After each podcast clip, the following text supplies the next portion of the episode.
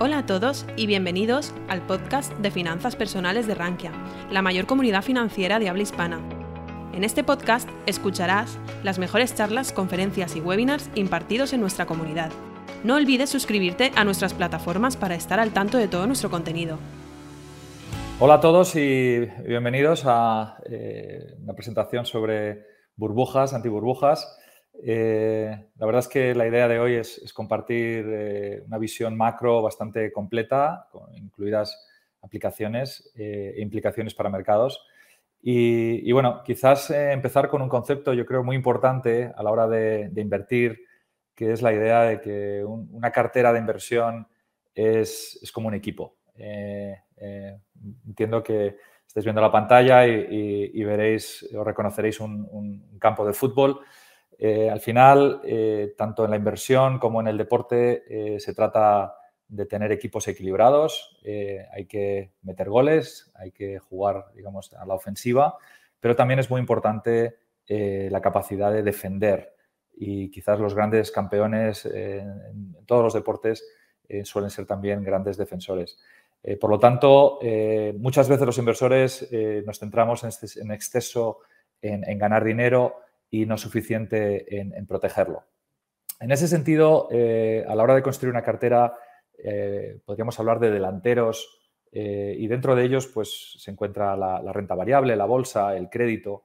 existen activos un poco más neutrales, más, digamos, menos direccionales, como pueda ser, pues, evidentemente, el efectivo, el dinero en cash o el inmobiliario u otros que, tienen, digamos, un, perfil un tanto distinto. Y existen también estrategias mucho más eh, defensivas, como puedan ser los bonos del, gobierno, eh, depende de, cuál, evidentemente. El gobierno español quizás sea una apuesta más de crédito que, de tipos de interés, pero eh, tenemos también el, concepto de antiburbuja, concepto que he acuñado y que me gustaría compartir.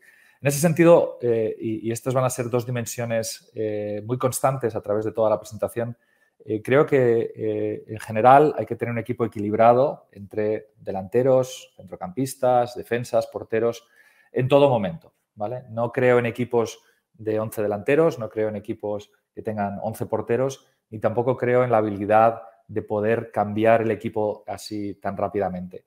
Eh, pero hay otra dimensión quizás muy importante, que va a ser un tema muy recurrente en la presentación de hoy, que es la inflación. Y es que no todos los delanteros o todos los centrocampistas o porteros son iguales. Eh, en ese sentido, eh, existen activos que están cortos de inflación, sufren con la inflación. de forma muy clara, por ejemplo, un, bono. si tú le prestas dinero a, a Telefónica o a quien quieras, o a España, a 10, 20 o 30 años, esos 100 euros que te va a devolver eh, quizás no te compren eh, mucho o prácticamente nada en un escenario de inflación alta. Así que hay activos eh, como pueda ser el crédito, el efectivo o la renta fija que van a sufrir con la, subida de inflación. Y hay otros activos, quizás como pueda ser el, equity, la renta variable, los inmobiliarios o evidentemente las antiburbujas y activos reales que van a favorecerse. Por lo tanto, nuestra opinión y un poco como resumen ejecutivo, creo que estamos en un mundo en el que hay que tener carteras equilibradas, no vale apostar simplemente a, subidas eh, unidireccionales, sino que hay que defender la cartera y va a haber problemas y, hay que reequilibrar esos equipos y hay que hacerlo también con una perspectiva de inflación.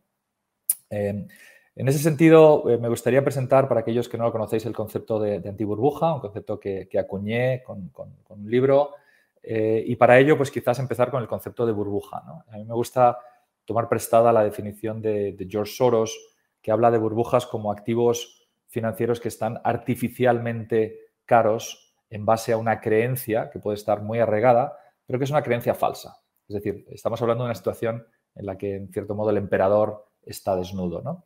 Eh, lo que yo he hecho eh, ha sido generalizar el marco de Soros y decir, bueno, las creencias falsas distorsionan la realidad, pero no solamente con valoraciones artificialmente caras, sino que también pueden crear eh, valoraciones artificialmente bajas o baratas. En ese sentido, la primera dimensión del concepto de antiburbuja son valoraciones artificialmente bajas, una distorsión. podríamos pensar, en cierto modo, casi como una forma extrema de, value. ¿vale? La segunda dimensión del concepto viene eh, de la mano de que las burbujas y antiburbujas son como imágenes distorsionadas de, espejo, eh, de forma que por construcción eh, la implosión y la subida, la caída de las burbujas y la subida de las antiburbujas es algo que se produce de forma síncrona y con el mismo catalizador. Es decir, que las antiburbujas son en sí un mecanismo de defensa o de protección contra las burbujas. Y por eso le llamé un poco antiburbuja como si fuera un antivirus o un antimisil, es decir, esta idea de eh, defensa. Y existe una tercera dimensión en el concepto, que es el concepto de, prima de riesgo, de risk premia, por el cual eh, existe un elemento eh, un poco de visión contraria, contra el, consenso del mercado. Y en ese sentido, me gustaría presentaros pues, una, una relación, en mi opinión, burbuja-antiburbuja muy clara, que es la relación que existe entre la, bolsa, en este caso el, el, SP, eh, y la volatilidad, en este caso el, VIX. Lo que vemos es que volatilidades artificialmente bajas pueden dar lugar a valoraciones artificialmente altas, periodos de alta complacencia. Sin embargo, existen momentos en el que ya sea porque la volatilidad sube o las valoraciones caen, se producen momentos de pánico eh, y digamos que eh, finalmente el, mercado quizás vuelve a recuperar ese equilibrio, pero lo curioso es que el, eh, mercado suele darnos los seguros lo más barato cuando más los necesitamos. ¿vale? Y esto es algo que no ocurre en, la, vida real. ¿no? Cuando estás enfermo o necesitas quizás nadie te dé un seguro. Aquí, cuando la bolsa está más cara, es cuando estos seguros como el VIX están más baratos. Por lo tanto, tiene sentido ser, en cierto modo, contrario a este consenso del mercado y, eh, digamos, que aprovechar y comprar estos seguros cuando están baratos y monetizarlos cuando están, cuando están caros. En ese sentido, eh, y, me gustaría compartir un poco la visión, las implicaciones del marco de antiburbujas y eh, quizás como, como, resumen importante diría que lo que hemos visto durante las últimas décadas políticas monetarias y políticas fiscales eh, sin precedentes eh, no resuelven los problemas, ¿vale? Es decir, eh, todo sería muy fácil, en mi opinión, si simplemente pudiéramos resolver los problemas del mundo imprimiendo papelitos y aumentando la deuda.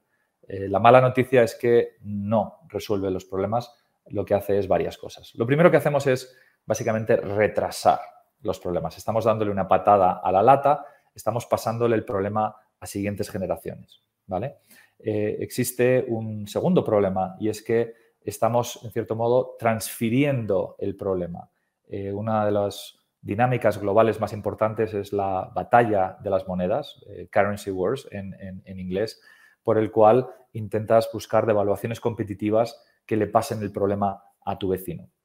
Existe una, la cara eh, la, o la otra cara de la moneda es eh, las batallas comerciales, llamadas eh, trade wars, por el cual pues, los gobiernos intentan defenderse y digamos que si tú vas a devaluar un 20% y yo no me puedo defender, yo lo que puedo hacer es quizás intentar devaluar yo también un 20%, como han hecho prácticamente todos los gobiernos del mundo en unas devaluaciones síncronas, pero llega un punto en el que quizás me defiendo y digo, bueno, si tú intentas devaluar un 20%, te voy a meter aranceles de un 20% para, eh, digamos, contrarrestar esto. Estas, estas batallas no, solucionan los problemas, lo, transfieren eh, y, como veremos, lo, agrandan.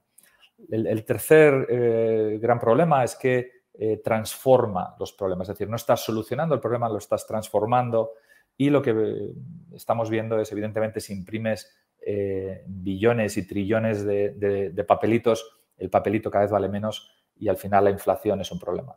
Otro gran problema es la desigualdad. Y esto es algo que a los que vemos y seguimos el mercado de cerca nos, duele mucho ver eh, cómo se está eh, creando esta desigualdad social a través de la inflación y la gente no, es totalmente consciente de quién está creando este problema y de dónde viene. Lo único que sabe es que eh, cada vez pueden comprar menos en el supermercado, etcétera.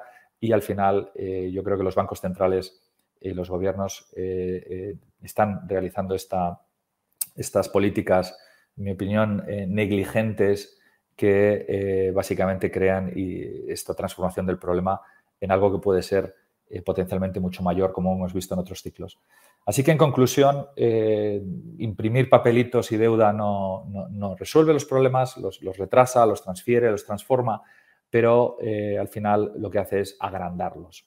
y lo hemos agrandado eh, en, una de las formas es creando burbujas eh, que son sistémicas eh, demasiado grandes para caer, en inglés too big to fail. estamos hablando de, situaciones en las que se han creado distorsiones en las valoraciones de activos que son tan grandes que si se produjera una caída podrían crear una, crisis sistémica. Esto, en mi opinión, dará lugar un poco, y hablábamos de the endgame, el desenlace final de esta batalla entre burbujas y antiburbujas como un escenario, en mi opinión, por desgracia, de esta inflación, que es la combinación eh, más, temida por los economistas, que es inflación y eh, bajo o, poco crecimiento, estancamiento.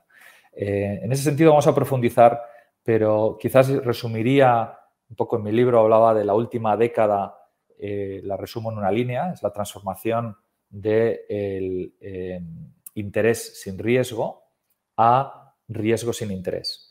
Esto es básicamente lo que ha ocurrido en un proceso de política monetaria y fiscal sin límite, totalmente distorsionada.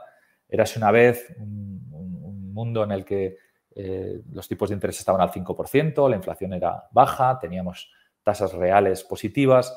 Eh, los últimos años hemos visto una distorsión con tasas nominales negativas, incluso, evidentemente, tasas reales muy, muy negativas. Eh, yo creo que la próxima década, y esto lo llevo diciendo ya, será la transformación de burbujas demasiado grandes para caer, de burbujas sistémicas en esta inflación, algo que no es necesariamente muy alentador, pero eh, que, yo creo que es el, camino más probable y con eh, posibilidades de sorpresas en el camino. no, me, he presentado, soy Diego Parrilla, soy español, eh, ingeniero de, minas y energía de la Politécnica de Madrid.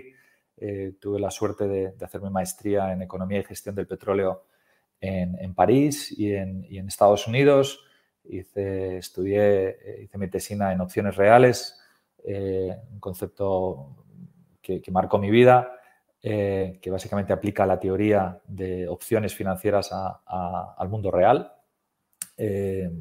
un profesor mío eh, hablaba de, una, lechuga como, una opción, un call option sobre eh, la posibilidad de hacerte una ensalada, para que os hagáis una idea de, la dimensión del concepto, donde lo que pagas es la prima, el, tiempo, etcétera, etcétera. Y, nada, algo fascinante que, ha marcado mi carrera. Eh, empecé en banca de inversión en Londres con, con JP Morgan, luego Goldman Sachs y luego Merrill Lynch. Eh, siempre en el área de macro y materias primas, donde llegué a ser jefe mundial. He trabajado en Londres, en Nueva York, en Singapur. Eh, fui comité ejecutivo del banco. Eh, y, bueno, tuve la suerte de trabajar con, y de desarrollar básicamente muchas, muchos negocios y trabajar con, con, fondos soberanos y la banca privada del banco y desarrollar soluciones. a partir de aquí tuve luego la oportunidad de, establecerme por, mi cuenta en, temas de, gestión eh, y he tenido también la suerte de trabajar en algunos de los eh, fondos eh, más importantes del mundo como Bluecrest o, Diamond Asia, siempre como especialista en macro commodities. además de mi experiencia en, estos dos mundos, tengo una, tercera dimensión, que es he escrito dos libros, el primero de ellos junto a mi buen amigo Daniel Lacalle, al que muchos de vosotros seguro conocéis, un libro que, se publicó en inglés, The Energy World is Flat, se tradujo al castellano, se publicó en, chino y que es un, presentaba una visión muy contraria al consenso eh, por entonces del mercado de energía y eh, digamos que fue una, tesis que no solamente ha sobrevivido con el tiempo, sino que se ha reforzado. Este proceso de, de, escribir me resultó increíblemente valioso. siempre, como diría Cicerón, eh, si quieres eh, aprender, enseña. Eh, yo diría, si quieres aprender, escribe. y en ese sentido he escrito bastante, lo hago de forma un poco selectiva.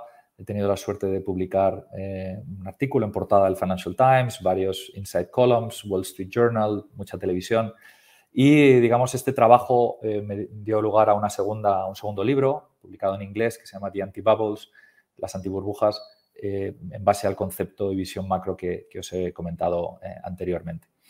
Eh, en ese sentido, me gustaría profundizar un poco aquí en, lo que hablábamos antes de la construcción de carteras, las antiburbujas, y quizás la, antiburbuja más importante, como he dicho antes, es, la volatilidad. yo utilizo como, buen ingeniero, utilizo un, símil y hablo un poco de la volatilidad con, respecto a la mecánica de fluidos. ¿no? La naturaleza, digamos, tiene dos, regímenes, eh, digamos, diferenciados, ¿no? Un régimen eh, laminar, en el que el mundo es más o menos lineal y predecible, y un, mundo turbulento o, caótico, en el que básicamente las cosas ocurren de una forma más descontrolada. Eh, quizás los mercados son parecidos y cuando la volatilidad rompe, y hablo de un 40% de forma un tanto arbitraria, pero podría ser más alto, más bajo, depende de las condiciones de mercado. Pero llega un punto en el que eh, niveles altísimos de volatilidad distorsionan totalmente eh, los fundamentales del mercado. Y lo que ocurre es, en cierto modo, la volatilidad es como si fuera el, velocímetro de los mercados. Eh, en ese sentido, lo que quiero decir es que si tú vas a 200 kilómetros por hora en tu coche y el velocímetro dice 80 y por desgracia tuvieras un accidente, ¡pum! ¿Tú, qué sientes? Bueno, pues evidentemente vas a sentir la velocidad a la que ibas, 200 kilómetros por hora, no lo que diga el velocímetro. En ese sentido, eh, el riesgo de tu cartera, eh, esa, volatilidad, eh, a veces, digamos que la volatilidad realizada de los mercados, siendo artificialmente baja, ese velocímetro te da una sensación de, tranquilidad, de confianza, y sin embargo el riesgo que tú tienes es el que tienes. Por lo tanto, niveles muy elevados de volatilidad nos hacen entender mejor quizás ese riesgo y lo que hacen es crear, digamos, eh, situaciones en las que eh, nos, llevan a liquidaciones forzosas, ya sea porque se producen margin calls, porque nos sacan de las posiciones, porque otra gente vende, porque tu jefe te dice que vendas. En cualquier caso, esta subida de volatilidad, estas liquidaciones forzosas suelen ir eh, asociadas también de pérdida de liquidez, entendido como la capacidad de eh, liquidar una posición en su volumen, tiempo y precio. Eh, las tres cosas sufren en, estos momentos y es muy difícil deshacer posiciones grandes y cuando la gente intenta salir, digamos que acentúa o agrava el problema. Lo que tiende a ocurrir es que las, las correlaciones que puedan parecer eh, relativamente estables durante condiciones normales de mercado se polarizan. Es decir, en situaciones de crisis las cosas o suben o bajan, ¿vale? Y muchas veces lo que vemos es un, riesgo muy claro que es el riesgo de falsa diversificación. Es decir, tú tienes un poco de Apple, de Amazon, de petróleo, de no sé qué, y te crees que estás diversificado y de repente llega la crisis y cae todo a la vez. Esto es un, problema grave que, hay que entender bien. Y lo que ocurre es que esta combinación de volatilidad, liquidez y correlaciones hace que las medidas de riesgo, las métricas como el, value at risk eh, que utilizan pues, pues, los bancos y las, gestoras exploten. Básicamente tu, potencial de pérdida cuando se producen estas circunstancias, el modelo pasa de, estimaciones muy bajas a estimaciones muy altas y esto digamos que crea un círculo vicioso de liquidaciones forzosas que retroalimenta el proceso. Por lo tanto, eh, aquí vemos, por ejemplo, esta relación clara, burbuja antiburbuja, entre caídas fuertes de los activos y subida de la volatilidad, pero también tenemos la otra cara de la moneda, lo que llamaríamos en, inglés un proceso de, melt up, ¿no? es lo opuesto a un meltdown. ¿no? El mercado a veces se funde hacia abajo, a veces sube para arriba, ¿no? como la espuma. En ese sentido, lo que vemos es que valoraciones o volatilidades artificialmente bajas pueden contribuir a, estas subidas de, valoraciones, tanto de forma cualitativa como cuantitativa. Eh, cualitativa por, por complacencia, eh, por, el FOMO famoso, el miedo a perderse algo, a que no hay alternativa, lo que sea, pero también cuantitativa, porque básicamente cuando cae la volatilidad hay muchas estrategias, como puedan ser estrategias trend following, seguidoras de tendencia, o risk parity, o vol targeting, que son estrategias que cuando cae la volatilidad el modelo les obliga a, a comprar más y apalancarse. Y digamos que esto es un poco una trampa y lo que vemos es que cuando sube la volatilidad estas posiciones se deshacen y, pueden crear graves problemas.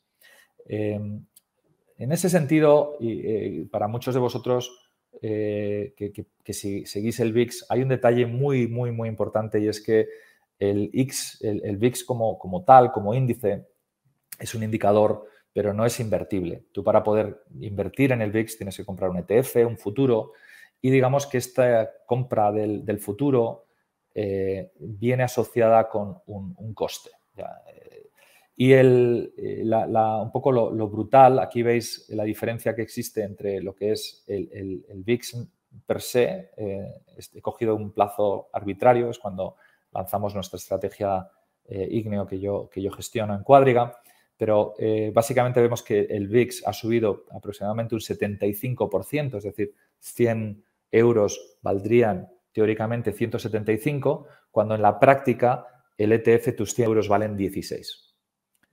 Paremos un segundo, hagamos una pequeña reflexión y veamos la brutalidad de la diferencia. Es decir, tú te has comprado el VIX y el VIX eh, como índice, lo que tú ves en el periódico, ha subido, pero tu inversión ha caído. Esto es algo eh, muy relevante y de hecho el, viene asociado al, coste de carry, ¿no? de, de mantener esas posiciones y se puede ver de forma más visual aquí en este, aquí vemos en la izquierda la, curva de futuros del VIX durante la crisis de, marzo. Tuvimos del 2020 una subida muy fuerte en, la volatilidad, pero las expectativas a futuro eran, más bajas. El mercado pensaba, bueno, en algún momento esto se tranquilizará y digamos que es eh, un poco la expectativa del mercado. Eh, esto tiene mm, beneficios para los compradores porque sube el mercado y tienes si, el mercado se queda ahí, pues básicamente compras barato y vendes caro. Pero, digamos, esta prima de riesgo está un poco descompensada. Nadie quiere necesariamente estar corto y expuesto a estas super subidas de volatilidad y, por lo tanto, el mercado en una forma más común, digamos que tiene una, está en, contango o en super contango. El coste ligado a estos seguros es brutal y ha llegado a ser durante el año pasado aproximadamente un 10% mensual. Es decir, que en un año prácticamente se evapora eh, todo el dinero que, tienes. Eh, entonces, en este sentido, en las apuestas, digamos, a pesar de que el VIX es un gran portero de tu equipo, es un gran defensa, eh, tiene la grave y enorme dificultad de que cuando lo compras tienes que asumir un, coste y este coste, si no se ha producido una crisis, no has tomado beneficios, no se ha gestionado bien, puede llevar a pérdidas de capital enormes. Eh, y al final, si tú tenías 100 dólares y, ahora tienes 16, aunque se produzca una, aunque se doble el VIX, eh, tus, 16 valen 32. Entonces, esto es algo que hace muy complejo nuestro trabajo y yo en particular me dedico a, esta labor defensiva. Y vamos a ver un poco más detalle, ¿no? No solamente el VIX, que es la volatilidad, sino opciones sobre el VIX. Es decir, estamos hablando aquí de la volatilidad de la volatilidad. Y lo que vemos aquí es un pantallazo de Bloomberg. Eh, son opciones al, día de hoy. Quedan 27 días para, que expire. Eh, esta presentación está, está grabada. Eh, y, bueno, estamos en medio de la crisis con, Rusia y Ucrania. Y vemos que el VIX se encuentra alrededor de 25. la volatilidad implícita está alrededor de, de 125. Y eh, lo que vemos también es que el mercado eh, descuenta o tiene, eh, valora muchísimo esa posibilidad de grandes subidas y vemos cómo está prácticamente al 200% la volatilidad implícita para niveles cercanos a un strike del 50. Es decir, el mercado le da una probabilidad alta, vemos en la columna DM, que es la delta, o que es una aproximación a la probabilidad de acabar in the money, el mercado le da una probabilidad eh, del 20% eh, de, que estemos con el VIX al 42 eh, y medio o, prácticamente del 15% a 50. Es decir, que, son, son probabilidades muy altas, de forma que cuando intentas cubrirte, pues el mercado te va a compensar con respecto a lo que ya está prediciendo. Entonces, hay, hay, grandes oportunidades, hay muchísima eh, muchísimo alfa en cuanto a, la estructura de plazos, a la estructura de, de skew y demás, y es algo pues, eh, que ofrece para gente como nosotros pues, oportunidades, pero también es una labor muy complicada. Eh, vamos a pasar eh, un poco más en detalle a la, visión macro y voy a tratar varios temas, en mi opinión, muy relevantes. Y vamos a empezar por un poco la, trampa de los bancos centrales, ¿no? esta aplicación directa de lo que han estado haciendo y, un poco cómo están encerrados ahora entre burbujas e inflación. Y quizás el, problema inicial, como decía antes, es esta idea de que puedes, estas políticas monetarias sin límites, ¿no? Tengo un problema, pues bueno, imprimimos papelitos y se resolvió. Eh, por desgracia, no, no es así. Y hemos visto cómo en las últimas décadas se ha abusado de forma eh, extraordinaria, bajando los tipos a cero, llegando, pues imprimiendo dinero para comprar bonos, eh, introduciendo tasas nominales negativas, tipos reales muy, muy negativos, que básicamente destruyen el poder adquisitivo de los ahorradores e inversores, llegando incluso a comprar activos no de gobierno, como la, bolsa o el crédito, e incluso pues, imprimiendo dinero y haciendo lo que llaman eh, helicopter money, ¿no? tirando dinero desde el helicóptero, eh, como, pueden ser los cheques que se le han dado a la gente en Estados Unidos. Y todo esto eh, sin, necesidad, en principio, de, aumentar los impuestos, es decir, simplemente creando esta dinámica brutal. El, problema que tienes, y, ya lo dijo Voltaire en, su día, el, problema del, dinero, del, dinero, del fiat money, del papel moneda, es que tarde o temprano revierte a su valor intrínseco, que es, que es el papel. Y es lo que ocurre cuando eh, imprimes trillones y trillones de dólares. ¿no? Os podéis imaginar aquella, aquella foto de, la gente eh, quemando Deutschmarks para, para eh, básicamente billetes simplemente para, para, calentarse en el invierno. ¿no? Eso era el valor intrínseco que tenía el, dinero, ¿no? con, muchos ceros en Zimbabue o Argentina u otros. Y en cierto modo eh, esta, falacia de que puedes imprimir al infinito y no pasa nada es, un problema. Eh, me gustaría daros una perspectiva un poco eh, más histórica para que veáis dónde estamos, qué está pasando y esta transición. me centro mucho en Estados Unidos porque es el, líder, en cierto modo Europa y otras partes del mundo han hecho abusos parecidos o incluso superiores pero bueno, nos centramos aquí en, en, una vez, eh, teníamos los tipos de interés nominales al, al 6,5, eh, se produjo eh, la crisis del, del dot-com que nos llevó a bajadas de, dramáticas hasta el 1%, pero fijaros que, por entonces todavía eran los tipos nominales positivos, no, se llegó al cero, y el balance del Banco Central, digamos, esa gestión de la masa monetaria era bastante eh, estable. Vemos los, tipos de interés a corto plazo en azul, el, tamaño del balance en blanco. Eh, se produjo una recuperación muy fuerte, eh, con, una normalización de los tipos más o menos hasta el 5,5. no llegamos al 6,5, pero en aquel momento digamos que el sistema pues, pues petó. todos conocemos lo que pasó en la crisis del 2008, la titulización, las hipotecas, etcétera, etcétera. Y fue el momento en el que, bueno, esa crisis sin precedentes, eh, por entonces, o casi sin precedentes, nos llevó a bajar los tipos a cero y por primera vez en muchísimo tiempo empezar a imprimir dinero para básicamente cubrir ese agujero. ese agujero en su día era el agujero que tenían los bancos y que se consideraban eh, too big to fail, sistémicos, y por lo tanto eh, esa presión deflacionista y el problema pues bueno, eh, se introdujo el, famoso quantitative easing, la, la, fase 1, que en mi opinión fue una decisión correcta. Es decir, en aquel momento teníamos que imprimir dinero, evitar el colapso. El problema fue esta complacencia, ya se abrió la, caja de Pandora aquí y empezamos con una segunda fase, un QE2 y llega la crisis europea. Evidentemente, en mi opinión, eh, Europa en su día tenía una, una política mucho más ortodoxa. Cuando, cuando cayó Bernstein, Europa estaba subiendo tipos de interés por, por una, digamos, una visión eh, mucho más ortodoxa de la política monetaria, de forma que eh, el dólar pues, consiguió devaluarse de forma muy agresiva y competitiva, pero no solamente el dólar, eh, sino también el, yuan chino, de forma que Europa se encuentra, básicamente al, ser el, al comportarse de forma más, más convencional y ortodoxa, pues se encuentra en una situación de, pérdida de competitividad frente a Estados Unidos y China y evidentemente tenemos una crisis brutal unos años más tarde.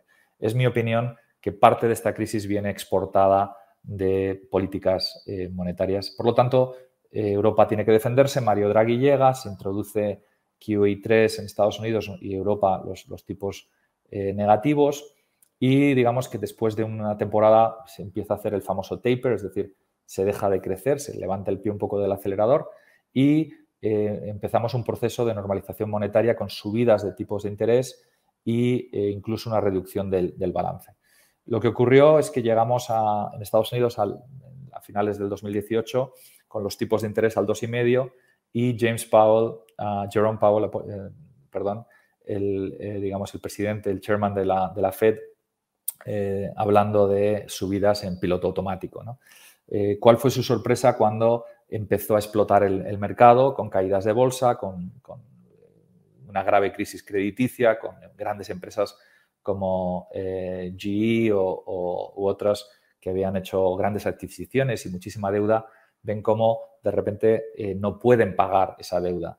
en un mundo de tipos de interés cero, todo el mundo se puede permitir la deuda, con, según empieza a subir el precio del dinero, la gente empieza a no poder pagarlo. Y lo que ocurre es que tienen que reaccionar y básicamente bajar los tipos al 1,5 de, de emergencia. Y esto ocurrió antes del COVID. Digamos que, lo que la sorpresa del COVID lo que hizo fue una respuesta sin precedentes. Eh, evidentemente volvieron los tipos al cero, pero veis un poco la subida prácticamente vertical y exponencial eh, comparable o incluso mayor a lo que se imprimió durante toda la época del QE, prácticamente un periodo de meses. Y esta es un poco la situación del famoso MMT, en inglés eh, Modern eh, Monetary Theory, política monetaria moderna, que es una, falacia absoluta, que es tú puedes eh, básicamente gastar lo que quieras, endeudarte lo que quieras y, ni siquiera hace falta que subas impuestos, ¿no? Es un, es un milagro. algo que es una auténtica aberración y estupidez y que genera problemas y, y en ello estamos, ¿no? Eh, así que con esta perspectiva, eh, no solamente es importante ver los tipos de interés a corto plazo, sino también los tipos a largo plazo. Y, complementando la, foto anterior, pues vemos que, en cierto modo, los tipos de interés a largo plazo marcan un poco la directriz de hasta dónde pueden subir los tipos a corto. Aquí vemos en azul los tipos a, tres meses, en, verde a dos años, en naranja eh, a, diez y eh, en amarillo a 10 y, en, naranja a 30. lo que vemos es que históricamente esta curva de tipos de interés ha tenido una, curva positiva, lo que se llama la prima de riesgo de, por, prestar a mayor largo plazo, etcétera. Pero vemos cómo, básicamente, en cierto modo, eh, efectivamente el largo plazo era un buen eh, predictor, digamos, era capaz de decirnos dónde, hasta dónde iban a subir los tipos de interés.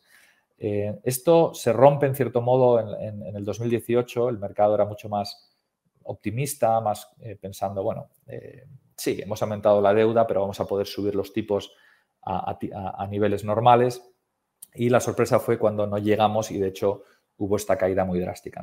Hoy estamos en una situación un tanto parecida. Después del COVID estamos ya viendo la posibilidad de subir tipos de interés y el mercado está empezando a descontar de forma bastante clara dónde cree que puede estar este techo de subidas. Eh, se ha producido una subida muy rápida, como veis, casi vertical en el tipo a dos años, que está descontando ya eh, prácticamente siete, ocho subidas. Depende de, del plazo y demás que veamos, pero, el mercado está descontando subidas del 0,25, incluso la posibilidad de subidas más rápidas del 0,5 en alguna de estas situaciones. Eh, vamos a ver eh, cómo, acaba todo y dónde llega. La, Reserva Federal, el Banco Central de Estados Unidos, eh, para dar una cierta indicación de dónde cree que pueden acabar las cosas, tiene gente que vota y cada uno de ellos tiene un puntito, los famosos dots de la, de la Fed. Y lo que vemos aquí es que de reunión en reunión te van dando una cierta indicación de dónde creen van a estar los tipos de interés y claramente en los últimos meses ha habido un, repricing, digamos, una, un cambio en el que eh, el consenso ha ido a eh, subidas y, de hecho sus estimaciones a largo plazo es que creen que estas subidas nos van a llevar a un, terminal rate del 2,5. Es decir, ahí es donde creen que eh, estas subidas se pararían. Por un lado, puede parecer bajo, con respecto a niveles anteriores, del 5, del, etcétera. Por otro lado, es altísimo considerando la enorme eh, subida de, y aumento de deuda que ha habido eh, y, de, masa monetaria y demás. en ese sentido, el mercado está más o menos en línea con, esta visión. La nuestra es una visión más pesimista. Pensamos que el mundo ya explotó al 2,5 con un nivel de deuda infinitamente menor.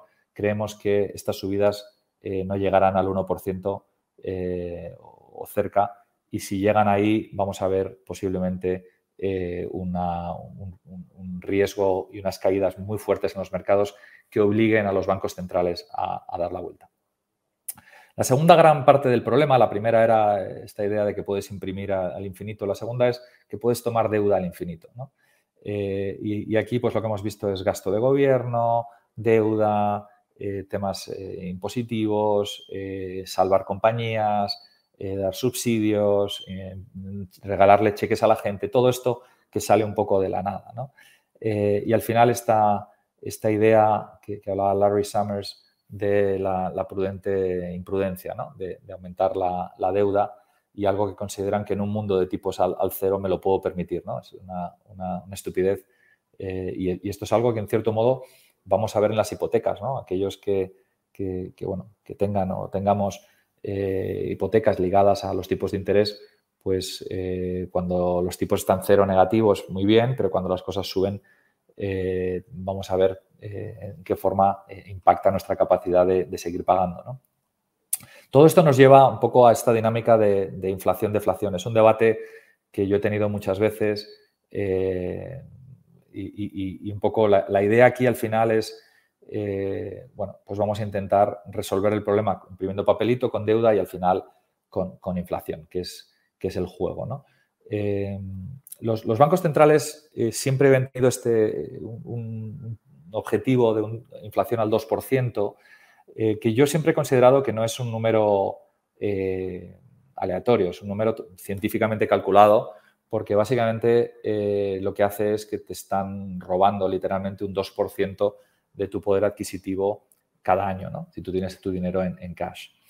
Eh, yo utilizo la analogía de que somos ranas en agua tibia o hirviendo, ¿no? Eh, como al parecer, eh, no, lo he probado, pero vamos, si tú lanzas o tiras una rana en agua tibia, se queda ahí y si la vas calentando poco a poco muere hervida, ¿no?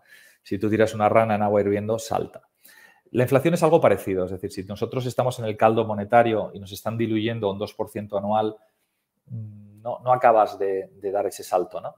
Eh, pero sin embargo te acaban hirviendo, porque un 2% a 10 años es un 20% más, más compounding eh, y, a, 20 años o 25 pues prácticamente te han robado el, 50% de tu poder adquisitivo. Eh, y esto es al 2%, es decir, si se produjera a un 3, 4, 5, ya no te hablo del 6, 7% al que estamos ahora mismo, esa dilución es eh, quizás casi exponencial. Y es algo que veremos más adelante en, el sentido de que hasta qué punto los bancos centrales están perdiendo su poder de, control y es, una apuesta muy arriesgada. Entonces, hablábamos antes de, un poco esta dinámica eh, y, no vamos a negar que hay un montón de fuerzas deflacionistas en el sistema. La tecnología, la demografía, la sobrecapacidad, los malos inversiones, las burbujas, todos estos son fuerzas deflacionistas. Pero digamos que existen eh, eh, unas pocas, en particular la inversión de dinero, que lo que hacen es compensar y sobrecompensar por todas ellas. Es decir, en cierto modo es como que los bancos centrales les están regalando la, posibilidad de imprimir dinero sin crear inflación porque están, digamos, compensando el, esfuerzo que tenemos y que hacemos para a través de otras formas de, deflación. Pero no nos engañemos, este dinero impreso al final es una, eh, hay mucha teoría, eh, la, ley de Gresham, etcétera, cómo, cómo funciona, es algo eh, que, para empezar, la, inflación, yo siempre lo digo, no dejéis o no dejemos que nos encasillen, ¿no? La inflación es 1,2, no, perdona, mi, cesta de inflación es distinta de, la vuestra, de, los que estéis ahí. cada uno tenemos una, una, cesta distinta y esta inflación oficial son números totalmente eh, irrisorios, o sea, no tienen nada que ver con la, con la, pérdida de poder adquisitivo que tenemos todos. Sin embargo, nos hacen ver la inflación como un número, eh, etcétera, etcétera, algo que, funciona evidentemente a su favor y si las cosas se complican, pues te van a cambiar la medida para que aquello parezca que está controlado. La realidad es que estamos perdiendo poder adquisitivo a una velocidad muy acelerada y hay muchas combinaciones, pero es, un problema grave, ¿no? Porque la inflación no es tanto que suba el precio del pan o que suba tu casa, es más sobre que cae el valor del dinero con el que tú compras el pan o compras tu casa. Y ese concepto cuando hace clic en tu cabeza es muy importante porque eh, es básicamente sobre la pérdida de poder adquisitivo. La inflación es 100% un fenómeno monetario y en ese sentido creo que hemos creado una dinámica muy peligrosa y, que ha cambiado las reglas del juego. Para poner en perspectiva lo que quiero decir, vemos aquí en, naranja los tipos de interés nominales, lo que tú crees que ganas, y si lo ajustas por la inflación, eh, lo que tenemos son los tipos eh, reales. Es decir, eh, si yo gano un 5% más en mi dinero, pero mm, el pan ha subido un 5%, pues al final lo comido por lo servido. Lo que vemos es que durante muchos años vivíamos en un mundo de tasas de inflación más o menos estable, tasas nominales positivas y tasas reales positivas. Ya en la crisis digamos, europea entramos en un mundo de tasas reales negativas, en el que básicamente vas perdiendo poder adquisitivo. Eh, hubo pues esfuerzos para intentar normalizar las cosas, pero quizás ya con la crisis del COVID esto se ha agravado y el cambio de política de los bancos centrales, es decir, mira, este 2% que teníamos como techo mm, nunca hemos llegado, eh, de acuerdo, utilizando medidas totalmente falsas, en mi opinión, o que no son realistas, eh, y lo que dijeron es, bueno, vamos a hacer que el 2% sea la media. Esto fue un paso muy grave eh, y que ha llevado a los bancos centrales a relajarse y que, entre otras cosas, nos han llevado a seguir imprimiendo al día de hoy con la inflación al 7, 7,5%, algo verdaderamente increíble y totalmente eh, negligente, en mi opinión. Eh, y veremos por qué. ¿Hacia dónde vamos? Pues evidentemente los bancos centrales no tienen otra alternativa que intentar o pretender que van a hacer algo, subir tipos de interés, pero vamos, sigue siendo digamos, un chiste que eh, se estén hablando de subidas del 0,25% cuando tienes la inflación al 6-7%. No hay un esfuerzo real. Y como veremos más adelante en la sección de la energía, tampoco es algo que puedan controlar al 100%, por lo menos de forma eh, defensiva. Ellos han creado la inflación, pero, pero es mucho más difícil contenerla. Y en ese sentido, ¿dónde van los tipos nominales? ¿Dónde van los tipos reales? en mi opinión, eh, los tipos reales van a seguir muy negativos durante mucho tiempo y esto es un escenario, digamos, que tiene implicaciones eh, claras para muchas cosas. Vemos aquí cómo las expectativas de inflación han, cambiado dramáticamente de, deflación a, inflación prácticamente descontrolada y, esto es algo que, tiene, como decía antes, eh, graves implicaciones para, para, todo, para la construcción de carteras, la valoración de activos, eh, y, otra serie de riesgos eh, como, son pues, pues, las burbujas, la desigualdad y demás. Em, en ese sentido, vamos a ver quizás este uno de, los, de, las diapositivas más importantes para, mí y es que esta, esta transformación, este proceso de, pasar de, interés sin riesgo a riesgo sin interés tiene, tiene varias consideraciones muy importantes. La primera es que ya no existe esta idea de, interés sin riesgo. ¿no? Antes podías aparcar tu dinero en el bono de, en el Bund alemán o en el Treasury, en cierto modo, y bueno, lo aparcabas ahí, ganabas algo de dinero en términos nominales, ganabas eh, por encima de la inflación y era un, era un buen lugar. Eh, esto ya no existe. En Europa nos están haciendo un bullying financiero brutal con tasas nominales negativas en la que en el banco te están cobrando por tener tu, propio dinero allí. Eh, esto lo que hace es este bullying está diseñado para obligarnos a meter el dinero en otras cosas e intentar reactivar la economía. Eh, esa parte se entiende. La parte negativa es los efectos perversos que crea esto, como es pues, seguir financiando eh, negocios malos que destruyen valor y evidentemente la acumulación de deuda que, luego es imposible de, revertir. otra consideración importante es que la construcción de carteras tipo 60-40 eh, ya, ya, no funcionan, ya no, ya no, ya no existen. Eh, estamos viendo correlaciones elevadas, el, Bund eh, alemán, que siempre ha sido un gran defensa, pues si tú tenías los tipos de interés al 5 y el bono alemán a 10 años pagaba un 5%, y venía una crisis y bajabas los tipos al cero, pues digamos que el, valor de ese Bund podía aumentar hasta un 50%. Entonces, no solamente tenías tu dinero aparcado en un buen sitio, sino que en una crisis te defendía. Y esa era la idea de la cartera 60-40, era decir, bueno, cuando el mundo va bien, la bolsa gana y el, y, el boom más o menos me va dando algo, y cuando el mundo va mal, pues eh, mi, equity cae, mi, renta variable cae, pero me protege. Yo al, al Bund, le, medio en broma, le llamo Beckenbauer, ¿no? porque los que os acordáis de quién era, pues un, defensa alemán muy famoso eh, que ganó el Mundial en, si no recuerdo mal, en el 74. Eh, y, básicamente era un gran defensa en su día, pero hoy, con casi 80 años, pues, pues ya no tiene esa capacidad defensiva que tenía, que tenía entonces. Eh, es un poco lo que le ha pasado al Bund. Cuando ya tienes las tasas nominales negativas, tu capacidad de, apreciarte o de ganar dinero en una crisis es muy limitada y además tienes el problema de la inflación que, que te come. Pero quizás esta parte la quiero resaltar porque esto es gran parte de la creación de burbujas, ¿no?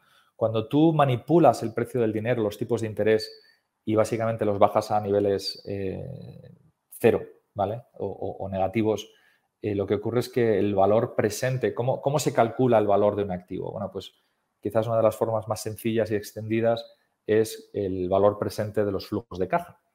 Eh, ese valor presente, pues si yo tengo 100 dólares o 100 euros eh, al, 5%, vemos en la tabla como el valor presente de 100 euros, pues a 50 años eh, son, son 9. Em, es decir, que eh, prácticamente esos seríamos indiferentes en que nos dieran hoy prácticamente 9 dólares o 100 en 50 años. Esa es la idea. cuando tú tienes los tipos a niveles totalmente artificiales, pues el 0%, eres indiferente. Es decir, te da igual tener 100 euros hoy que 100 euros en 50 años. No hace falta ser un genio para saber que si tienes mucha inflación, esos, 50, esos 100 euros en 50 años eh, no te van a comprar nada, ¿vale? Pero lo curioso es que el mercado valora ese dinero eh, a estos tipos de forma que se producen valoraciones y múltiplos enormes. Es decir, que existe un efecto, como veremos ahora, duración muy grande en la valoración de activos que viene simplemente por esta manipulación y distorsión de los activos generando eh, burbujas. Estas burbujas son tan grandes que son, en mi opinión, eh, too big to fail, demasiado grandes para caer y crean, como veremos ahora, un efecto riqueza que no es más que la, ilusión, la, percepción de riqueza de algo que no, que no vale nada. ¿vale? Eh, y se me ocurren eh, muchos ejemplos que, podemos, que veremos más adelante. Por lo tanto, estamos ahora en un proceso en el que se está pensando de normalizar la política monetaria pero en mi opinión es en cierto modo ciencia ficción, porque estas subidas de tipos de interés lo que van a hacer es exponer los graves excesos que se han producido tanto en la deuda como en las valoraciones y que generan, digamos, esas caídas síncronas. Por lo tanto, eh, hablábamos antes de, este efecto duración, lo vamos a ver porque eh, la bolsa, sobre todo los activos más, growth, como por ejemplo la tecnología, eh, están descontando pues, crecimiento a futuro y dándole muchísimo valor. Subidas de tipos de interés pueden tener un grave efecto. Para aquellos que os interese, os recomiendo un artículo que escribió mi, compañero y, buen amigo Alfonso Torres, en el que hablábamos de no, premia in, equity risk premia, que básicamente hablaba de, cómo ciertos errores básicos que se cometen a la hora de ver si hay valor en el equity. ¿no? Lo primero es decir, bueno, sí, en términos absolutos la bolsa está cara, pero en términos relativos, si lo comparo con, los tipos de interés o el bono, está, está barata. Y esta es una pequeña falacia en la que hay un riesgo básico o un error básico de... Se están comparando peras y manzanas porque normalmente se compara, eh, digamos, no se tiene en cuenta el efecto duración y que, deberíamos tener cuando se comparan estos activos. Es decir, la, bolsa eh, americana, el S&P, se parece más a un bono a 30 años y el Nasdaq a un bono a 50 años y no el, bono a 10 años, como se suele comparar. ¿vale? Em, eh, además de esto, hablaba del efecto riqueza. Esto es un problema enorme.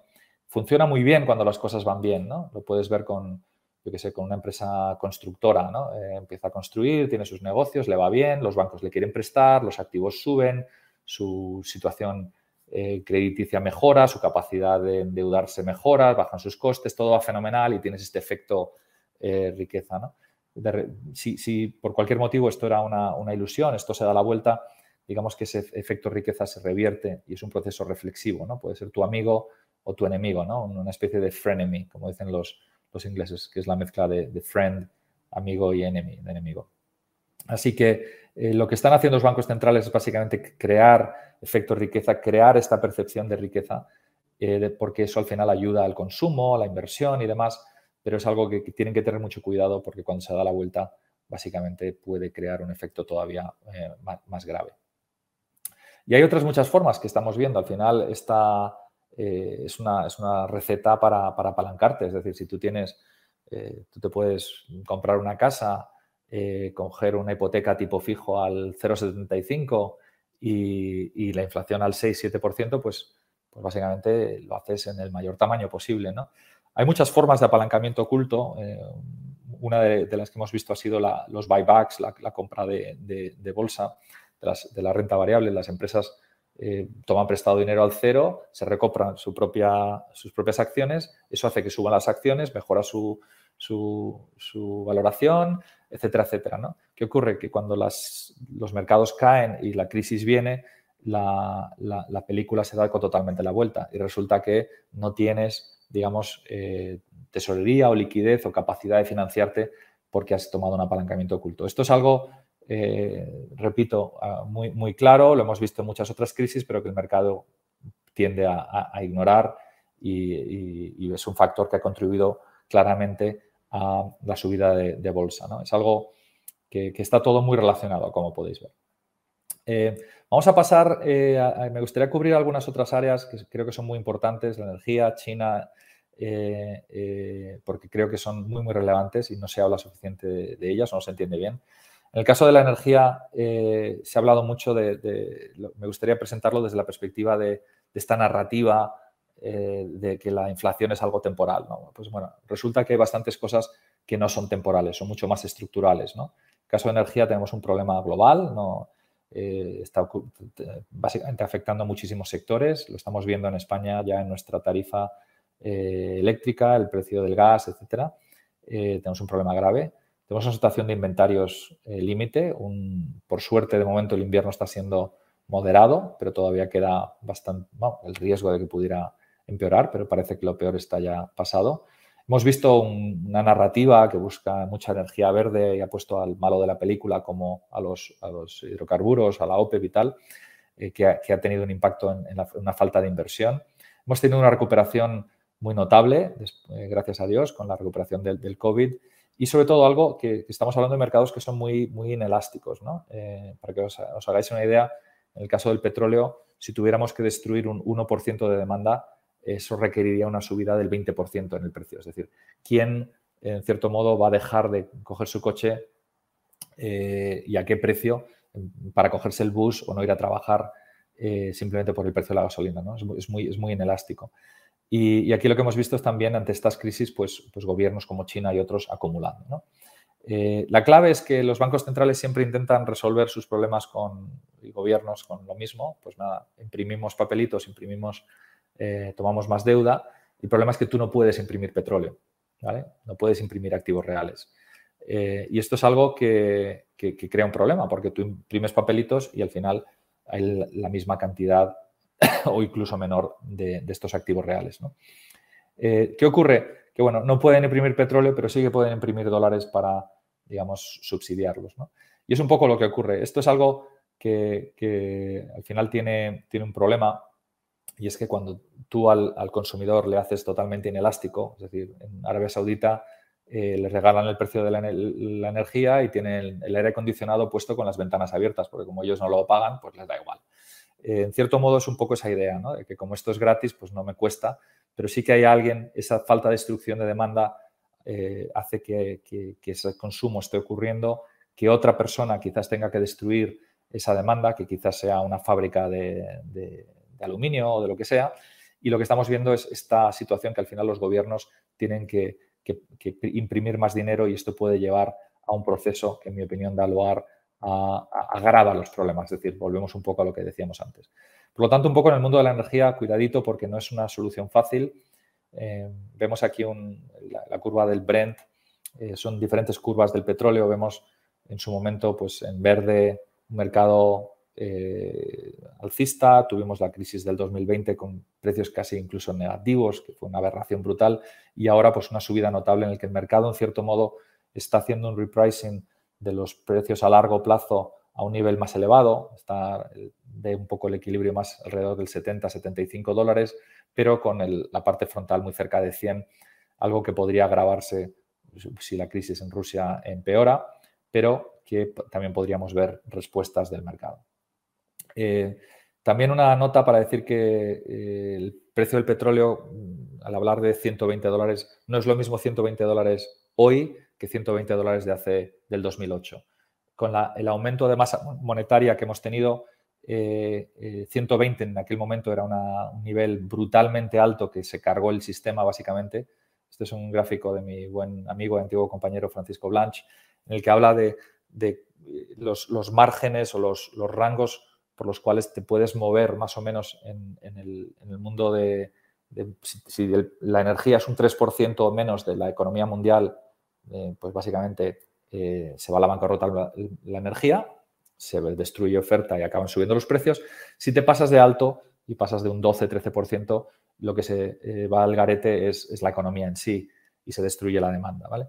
Así que estamos a niveles todavía muy bajos teniendo en cuenta este aspecto nominal de impresión de dinero. Por lo tanto, no penséis que 120 dólares es relativamente es alto comparándolo con históricos porque estamos hablando, para tener algo equivalente, en mi opinión, estamos hablando de un petróleo más bien a 200 que, a 120 para crear un efecto parecido al que tuvimos en el 2008. En cualquier caso, eh, las materias primas, los activos reales, son grandes beneficiarios de todo este abuso que está ocurriendo de, de inflación, etcétera y algo que, en mi opinión, como veremos más adelante, creo que también favorece activos como antiburbuja como el oro.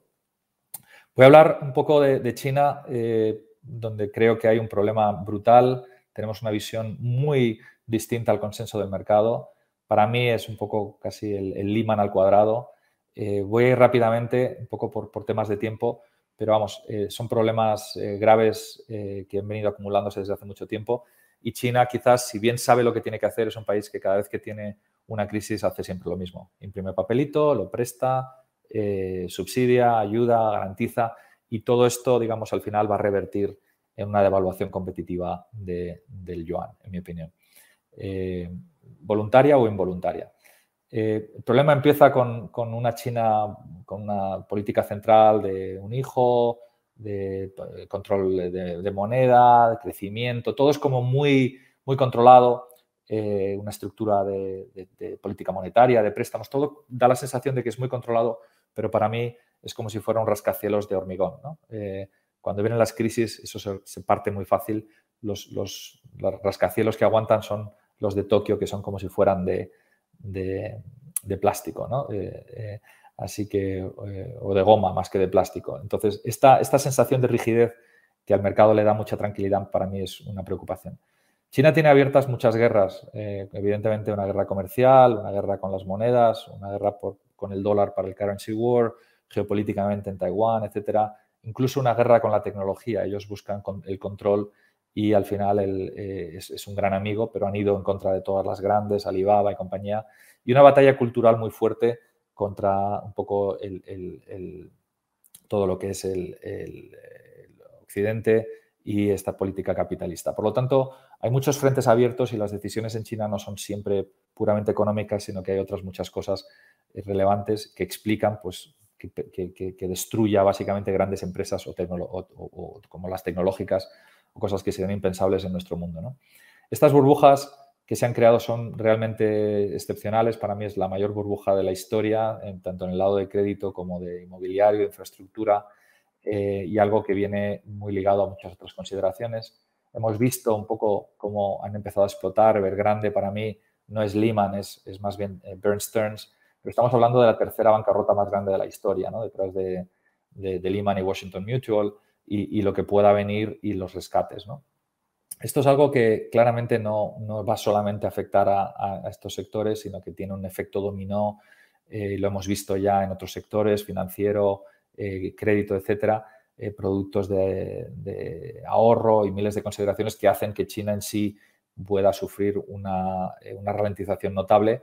Y esto, evidentemente, tiene problemas tanto domésticamente a nivel interno como, como externo. Por lo tanto, el crecimiento a nivel mundial y la oferta y el crecimiento. Estamos hablando de una, tomando números aquí de, Guardian, estamos hablando de, cómo el mercado inmobiliario en China estaba en unos 55 trillones de dólares, que es eh, básicamente dos veces el, mercado de Estados Unidos y, cuatro veces eh, el, GDP. ¿no? Son, hacen que, la crisis del 2008 parezca un, paseo por, el, por el parque. Es algo bastante preocupante.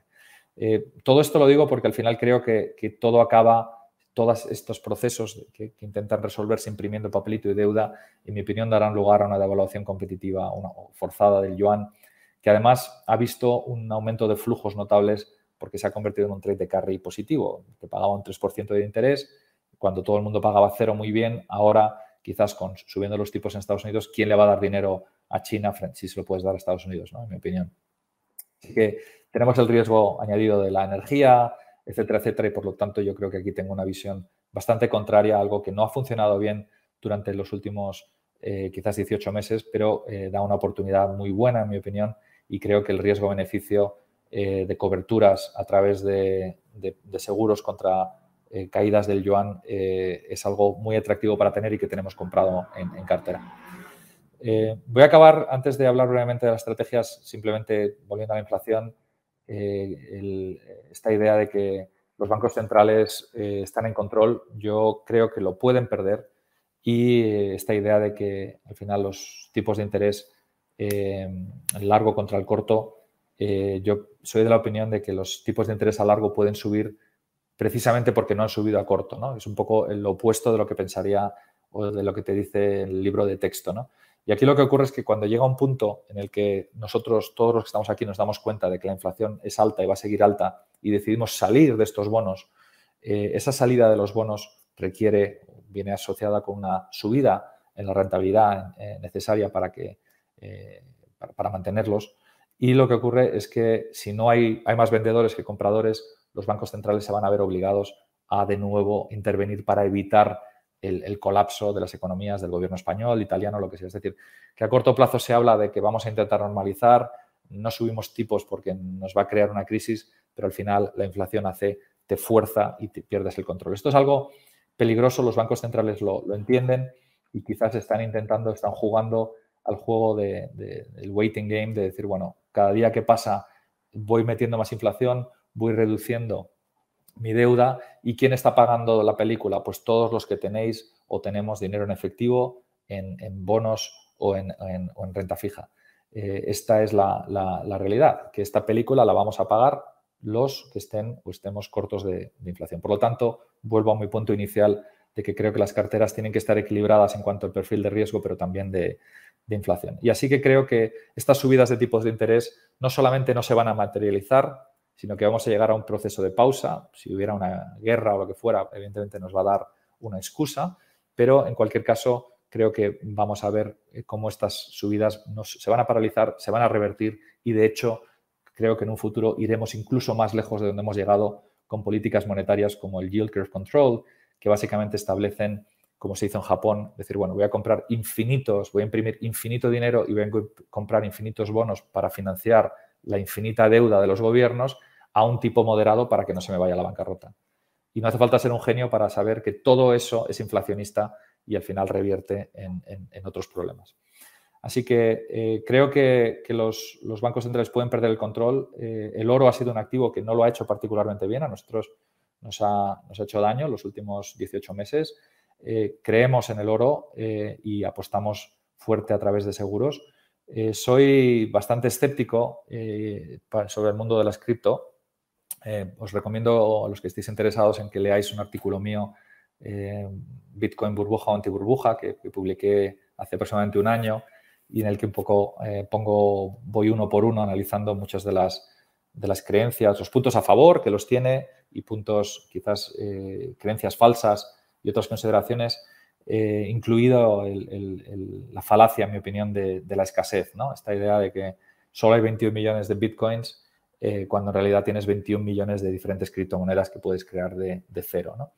Eh, es un debate más profundo, no me considero en posesión de la verdad, creo que la gente debería entender lo que está haciendo, y, ser consciente de, un poco de los riesgos que, ya se estaban empezando a manifestar.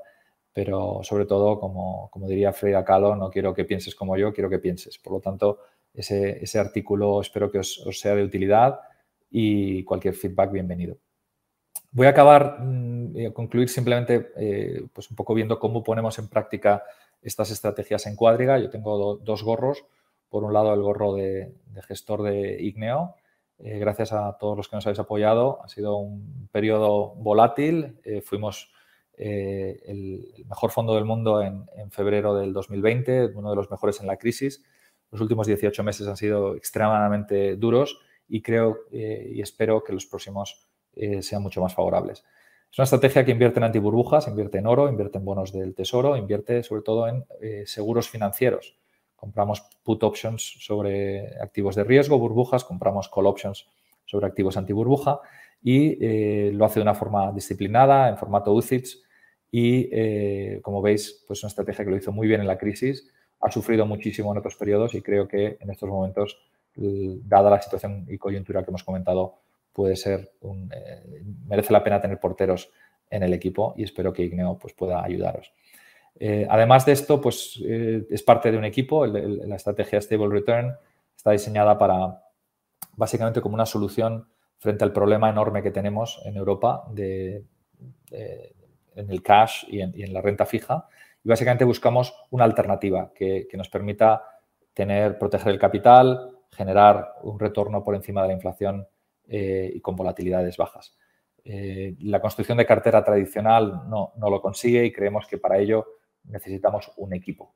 Un equipo en el que no, eh, digamos, los, miembros del equipo, lo que tenemos que entender es no qué etiqueta tienes, yo soy equity, yo soy renta fija, yo soy X, sino cómo te comportas. Y esto es algo muy relevante porque eh, tú no eres delantero por llevar el número 7 en tu camiseta, tú eres delantero por dónde estás y cómo te comportas. Y por lo tanto, este análisis de riesgo factorial, más que análisis de, digamos, eh, construcción de carteras por clase de activos, creemos en construcción de carteras por factores de riesgo. Y para ello, pues este es el, avatar de un delantero, es una estrategia que, lo hace muy bien, eh, tiene muy buena nota en factores ofensivos. Este es un portero, lo hace muy bien en factores defensivos, esto sería más un centrocampista, y el objetivo aquí al final es eh, crear un equipo que cumpla sus objetivos, un equipo equilibrado. Eh, hemos cubierto muchísimo, espero sinceramente que, que, os haya resultado de interés la conversación. para resumir, creo que estamos en un punto de inflexión a nivel macroeconómico. Hemos vivido una última década de, de, transición en la que se ha transformado el, digamos, el interés sin riesgo a riesgo sin interés.